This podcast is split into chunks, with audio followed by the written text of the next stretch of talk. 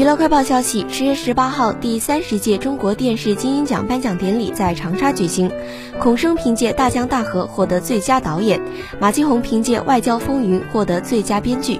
马继红在获奖感言中表示：“从事电视剧创作三十年，这部剧完成了我的金鹰梦。《外交风云》的成功是集体智慧的结晶，感谢导演、演员，感谢制作方，感谢北京广东卫视。新中国外交这段荡气回肠的历史呈现在观众面前。”感谢电视观众，孔笙则表示：“水性不好，大江大河我游不过去，但是我们有船，船就是我们的演员职员。”感谢评委会拿到这个奖，我很圆满。我是从铺设现场来的，离家三个月。感谢家人，因为他们的期待、支持和牵挂是我工作的动力。感谢观众。